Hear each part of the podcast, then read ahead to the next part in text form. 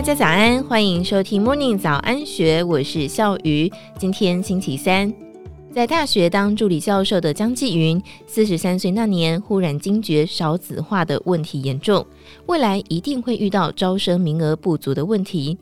于是他订定了十年离开校园的投资计划。然而婚后和先生一起买房、买车，支付孩子的教育费，省吃俭用也才存到一百万。设定目标之后，他和先生商量，将房子拿去贷款两百万元，加上原来存的一百万，二零一五年将三百万投入股市，靠着存股五年滚出了千万资产，存股七年，被动收入达到七十万元。因为人生还有很多想要做的事，于是毅然决然选择离开教职去圆梦。他将存款全部投入股市。等于储蓄归零，必须再重新累积存款。幸好江继云擅长规划，很快就找到了适合自己的记账方式，再存一桶金。江继云说，他将手中的存款全部投入股市之后，才学习记账。他坦诚，直到这时候才开始有金钱意识，觉得每一块钱都好重要。他开始活得有知觉。他强调。重新存一桶金，等于重新管理金钱流向。双子座的他爱好自由，不喜欢受到约束。以前没有分配自己的财务预算，要重新学习如何记账。尝试一些方法之后，找到能够让自己接受的方式。张继云指出，记账可以分成三个阶段。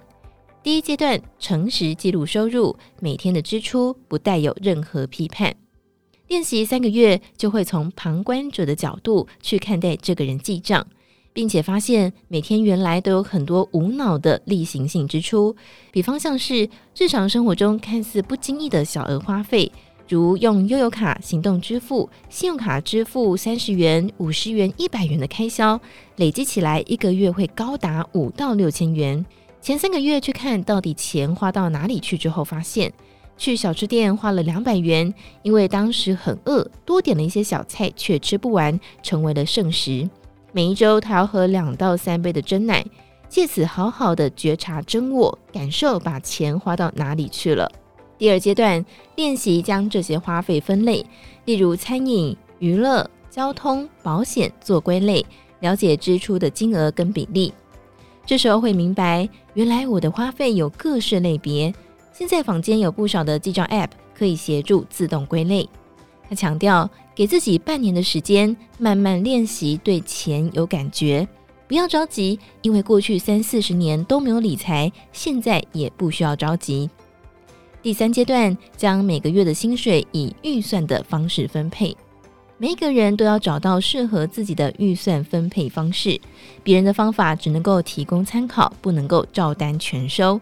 每一个家庭的收入成员未来对财务的预期都不同，没有最好的方法，只有适合自己的方法。预算不要抓得太精准，例如餐饮百分之二十，保险百分之十，娱乐百分之十等等。如果个性不是那么精准的人，不要这样归类。他说：“生活是活的，不要被数字绑住，也不要锱铢必较，或是缺乏弹性，否则不用半年就会心累，想要放弃记账。”江继云也观察到，许多人记账会半途而废，最主要是家里有非必要性的支出，例如家人忽然生病、大型家电坏了、小孩开学需要一笔学费等等，这些是属于非例行性的支出，会造成预算在执行时有不确定的因素，成为压垮家里经济的那根稻草。聪明的他想出了一个解决方法，每个月的薪水要编列出这笔预算，他将预算分成三类。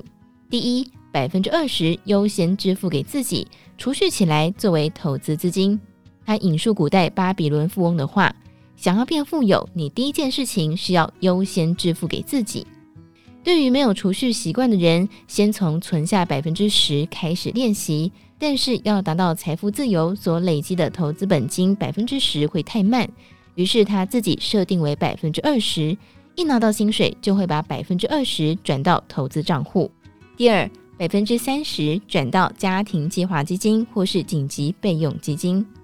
它说明这个账户是可以让家庭经济顺利运作的重要基础，很像是企业的周转金，包括出国、小孩补习、保险费、大型家电以及家中的紧急支出，就用这笔钱让自己不会活在恐惧当中。第三，百分之五十是家庭的食衣住行娱乐支出，日常生活中的开销就从这里支付，包括房贷、水电瓦斯、电信费、餐饮费等等，不要再细分，不然心会很累。当有意外之财或是年终奖金时，他也会用这个比例分配，很爽快的把百分之五十花掉，又存到钱，就会很开心。张静云说，第一桶金大约要存五到六年。存下的钱要怎么投资呢？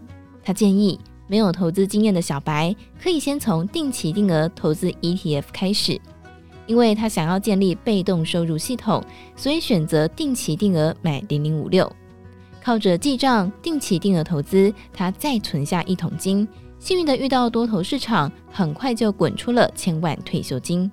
年纪超过五十岁的江继云说：“责任的英文是 responsibility。”由两个单字组合而成，response 回应和 ability 能力，指的是你的回应能力。